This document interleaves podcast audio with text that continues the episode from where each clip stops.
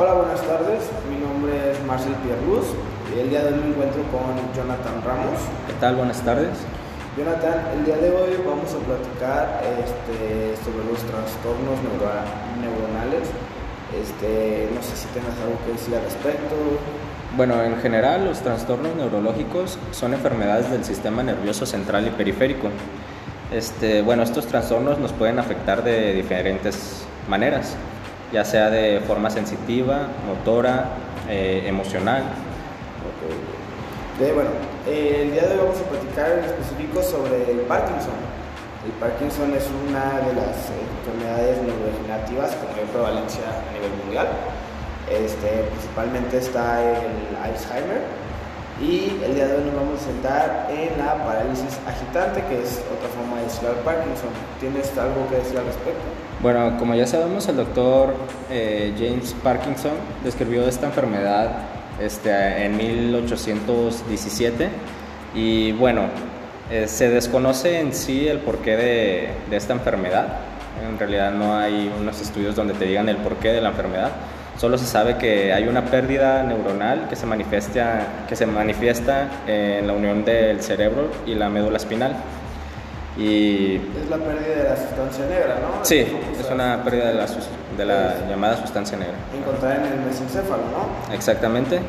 Y esta sustancia, eh, a lo que entendemos, es, eh, pues segrega o da la dopamina, que es un transporte o una ayuda que dan eh, al cerebro entre las conexiones de, un lado a otro para dirigir la información. Exactamente, y bueno, pues se van perdiendo poco a poco estas conexiones y es cuando aparecen los síntomas premotores, que es antes de que aparezca la enfermedad de Parkinson.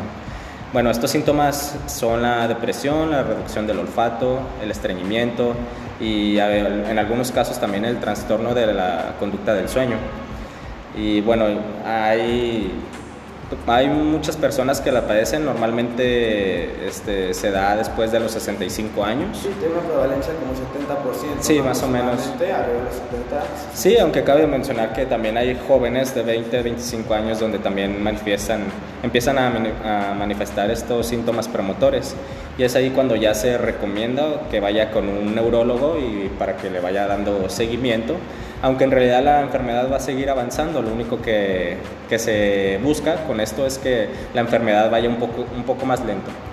Y estos casos son pues casos excepcionales, entre, entre comillas, vaya, ya que pues como ya dijimos, el 70% de la población, es, digo, el 70% de, los, de la población que tiene Parkinson fue detectado arriba de los 60, 65 años. Sí, ya en adultos mayores. o sea, Adultos mayores, exacto.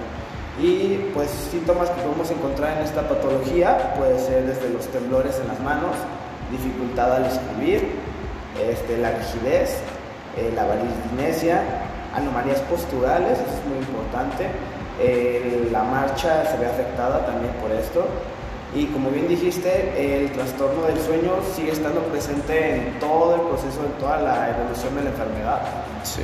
Este, nosotros como fisioterapeutas podemos tratarla de una forma de terapia ocupacional, podemos meter ejercicios de coordinación, si sepas tú algunos que podemos usar. Sí, claro, pues ejercicios de, de coordinación podría ser, este, no sé, que con la mano derecha se sobe el, el estómago y con la mano izquierda que se dé palmadas en la cabeza al mismo tiempo. Y esto va a ir mejorando un poquito a poquito. También este, existen los ejercicios de relajación. Eh, con estos ejercicios vamos a, a- a trabajar mucho la respiración y También podríamos poner ejercicios que sean de cansancio, ¿no? que lleguen a cansar a nuestro paciente y que tengamos una cierta dificultad de coordinación para mejorar así. Exacto, y también este, con estos ejercicios se busca también que el paciente se canse.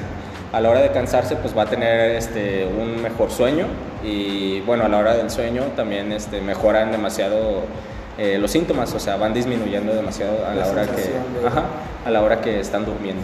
Y pues fíjate, hablando de terapias, de cosas que podemos hacer, ¿qué opinas de la marihuana en esta, en esta patología? Ya que el doctor William Richard eh, esa fue el primer doctor que lo, lo puso como prueba en Sí. Europa. Bueno, pues hay muchas personas que la han probado y han tenido bastante mejorías.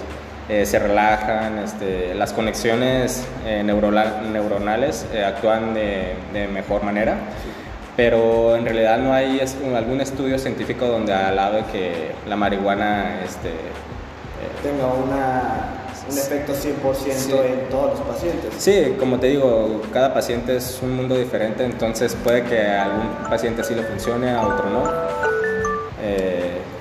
Y pues bueno, esto ya depende de, la mentalidad y del, doctor que, que, lo, trate. También tenemos que pues, decir que estos pacientes se ven afectados no solo de problemas motoros, sino que también emocionales, presentan depresión, depresión apatía, la sensación, yo siento, bueno, yo creo que es, él no puede hacer las cosas. Sí, pues imagínate todo el tiempo tener temblorina, pues te va a afectar demasiado de diferentes maneras.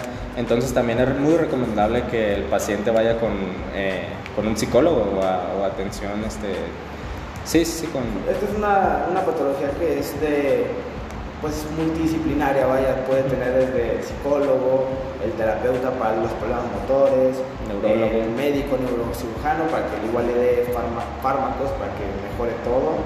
Este, nosotros como fisioterapeutas, pues lo que podemos hacer es intentar que nuestro paciente no empeore y que se mantenga. Y sí, al fin y al cabo, nuestro trabajo como fisioterapeutas no es que no es mejorar la, la enfermedad, no es solucionar el problema, sino atrasarlo y que el paciente tenga eh, la, la, mayor independencia posible.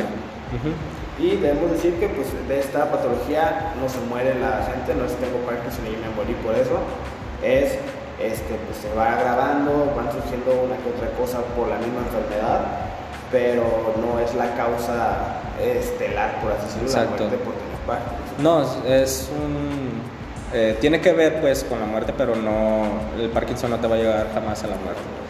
Pues Jonathan, este, hasta aquí llegamos a este, este capítulo y un placer estar aquí y platicar de eso contigo.